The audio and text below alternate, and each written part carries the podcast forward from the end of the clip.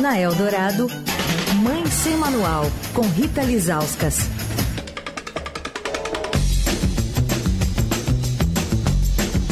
Quarta-feira temos essa edição ao vivo do Mãe Sem Manual com ela, Rita Lizauskas. Já tá aqui com a gente. Oi, Rita. Oi, Emanuel, Leandro, olá, ouvintes. Olá, tuiteira Rita Lizauskas. Já está no Threads?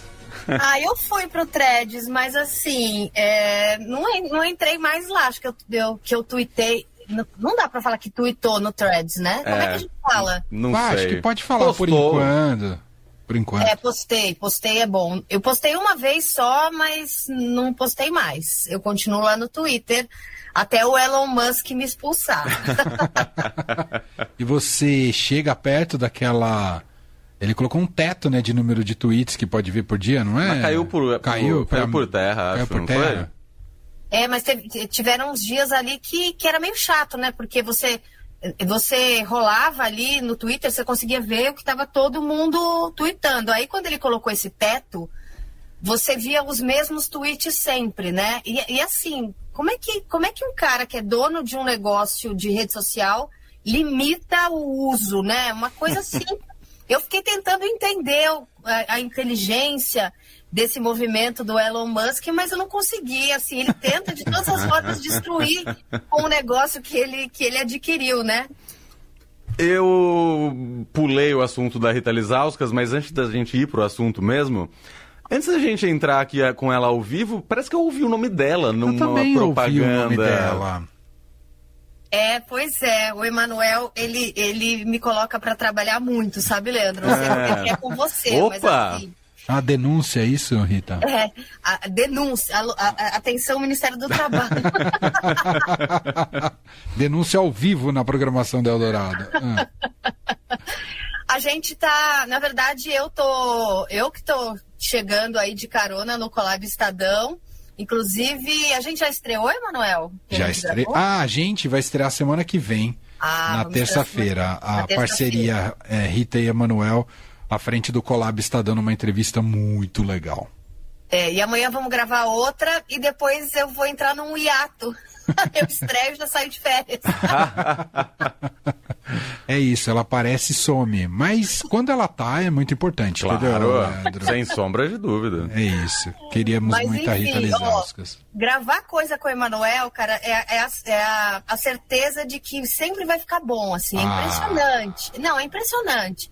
Você pega o roteiro que ele faz, você olha e fala, cara, tá pronto. Aí você vai tentando acrescentar algumas coisas, né, para mostrar por que, você tá ali e tal, mas ele, ele simplesmente nasceu pronto, Emanuel. então pronto, vou embora. Depois desse elogio. Não, ao contrário, depois desse elogio, você que tem que ficar e a gente vai embora. Se você for embora, caiu tudo. Muito bom.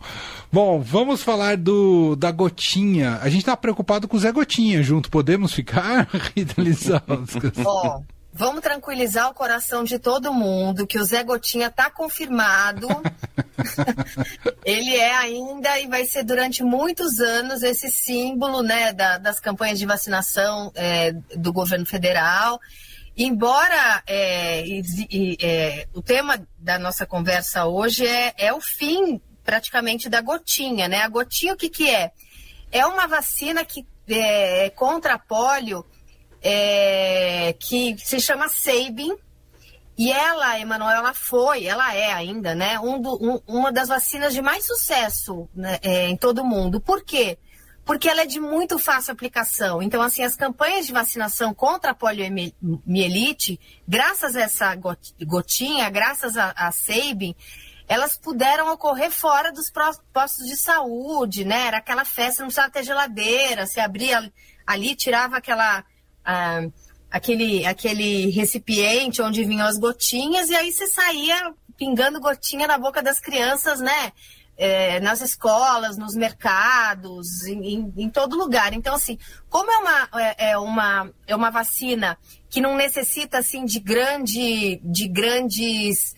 É, né? Porque vacina do Covid a gente lembrou, ah, precisa estar numa temperatura X, precisa ter geladeira, precisa ter. A, a, a Sabin foi sempre uma vacina muito fácil. Então, assim, por isso, sempre teve vacinação com muito sucesso em países da África, que sempre tiveram ali é um problema de acesso à vacina, né? Porque às vezes tinha vacina, mas não tinha o posto de saúde, não tinha geladeira, não tinha refrigeração.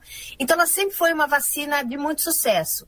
Só que o que aconteceu? E agora vamos à manchete, né? É que o Ministério da Saúde anunciou faz alguns dias que vai substituir essa vacina oral contra pólio.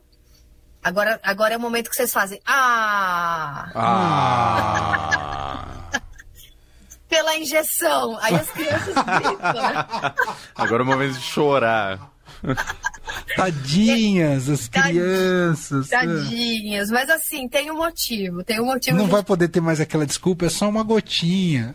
Cara, Acabou. se você fala que é só uma gotinha, você vai estar tá mentindo muito. E aí não, né, não dá, porque aí seu filho não vai confiar em você nunca mais, né? Então, assim, o que, que o Ministério da Saúde anunciou? Que vai é, fazer, então, é, substituir essa vacina oral, a gotinha, pela, pela versão injeção, que é conhecida como Salk. Na verdade, aqui no Brasil, as três primeiras doses dessa vacina já eram injeção. Então, assim, a gotinha, ela só aparecia num reforço com 15 meses, ou seja, com um ano e três meses, e um outro reforço aos quatro anos de idade. Então, assim, a gotinha já estava ali meio de escanteio, entendeu?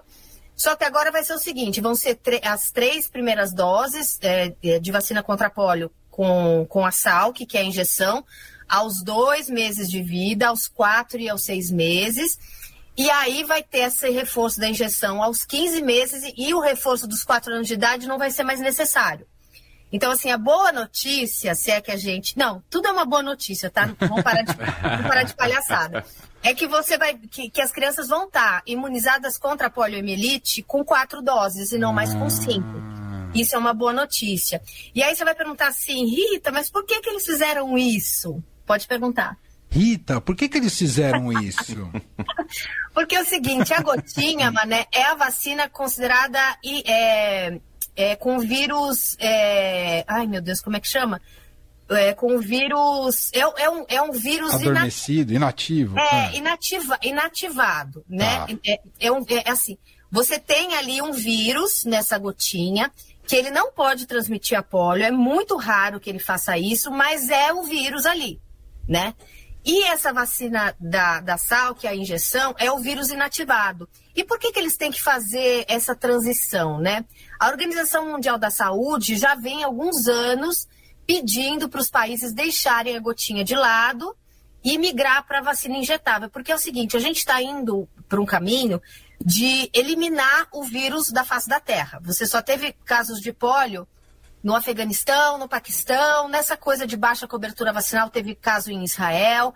Mas assim, quando você vai para esse caminho de baixa cobertura, de, é, de você eliminar o vírus da poliomielite do planeta, que é uma coisa que se fez com a varíola, por exemplo, você não pode ter o vírus, Emanuel, nem circulando na vacina, entendeu? Uhum, uhum.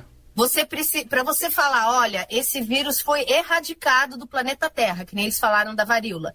Você não pode ter o vírus circulando nem, nem assim, dessa forma enfraquecida pela vacina da gotinha. Entendi. Né? Então, é uma transição que a OMS tem pedido para os países, que é, que, é uma, que é uma transição que às vezes é difícil, porque, como eu disse, a gotinha é muito barata, ela facilita é, as campanhas de vacinação, enfim.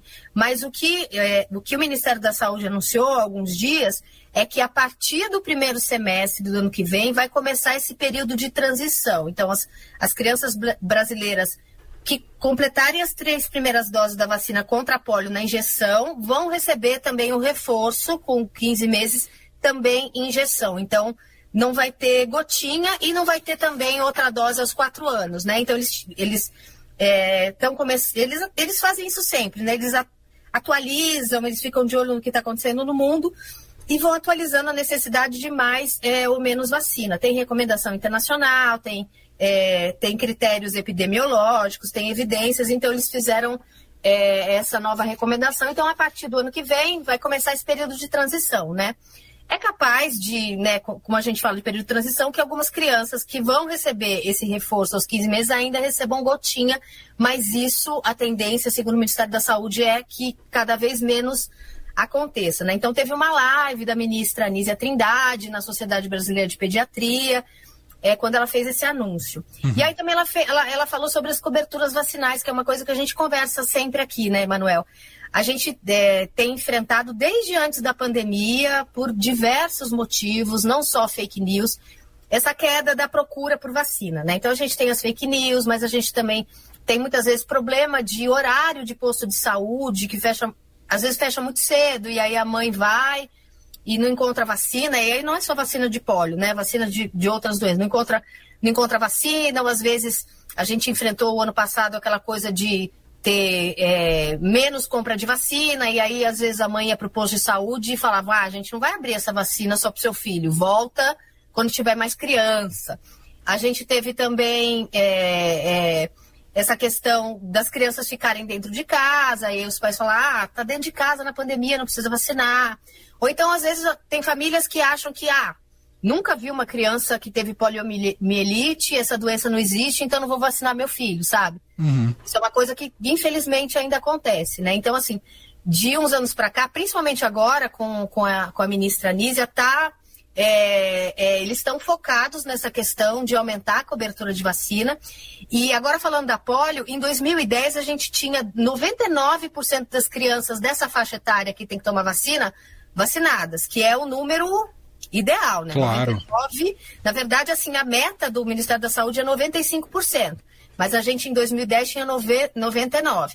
Aí em 2021, esse número já estava 30 pontos percentuais abaixo, estava 69%.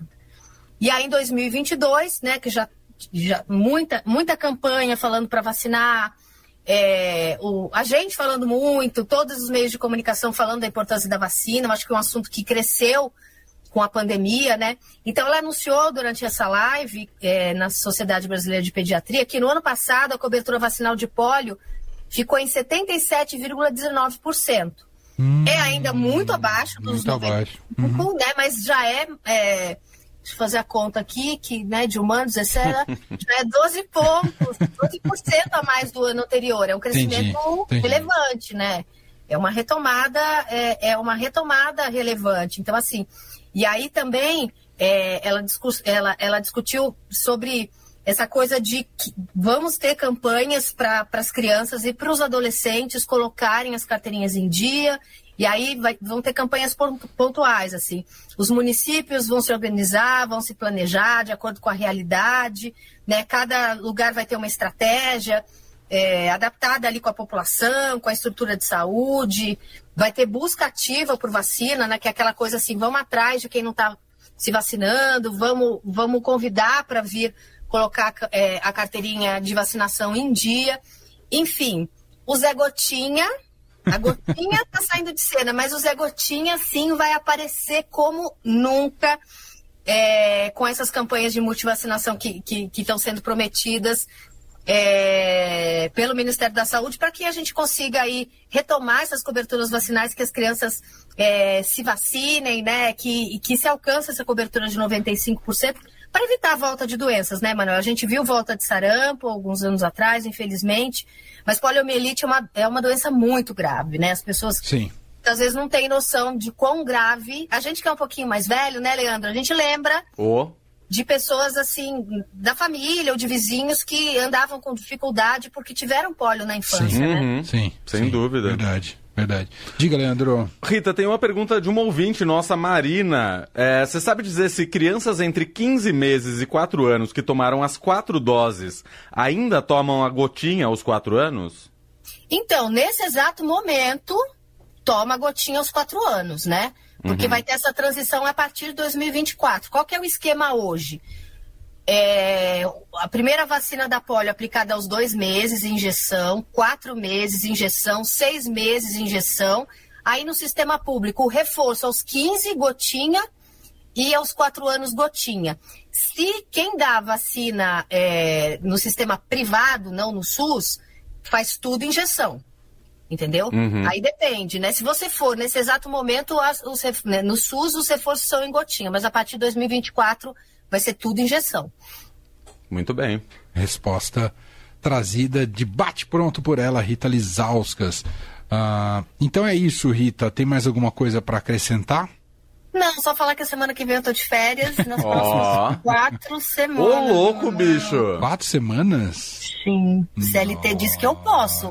É, consolidação da lei, do, das, das leis do trabalho diz que é possível. É, eu não fui consultado sobre isso. crise, olha a crise. Crise, crise. A gente trata isso fora do ar. Vou falar com essa CLT aí, ver o que, que eu consigo. Quem vê pensa, né, Leandro? É, até parece, né? Ô, Rita, ótimas férias. Merece demais o merece descanso, mesmo. tá bom? Obrigada, Emanuel. Amanhã a gente tá gravando Tamo junto o amanhã. Colab Estadão amanhã cedo, hein? É isso, é isso. Tamo junto amanhã. Beijo, Rita. Beijo, gente. Um beijo.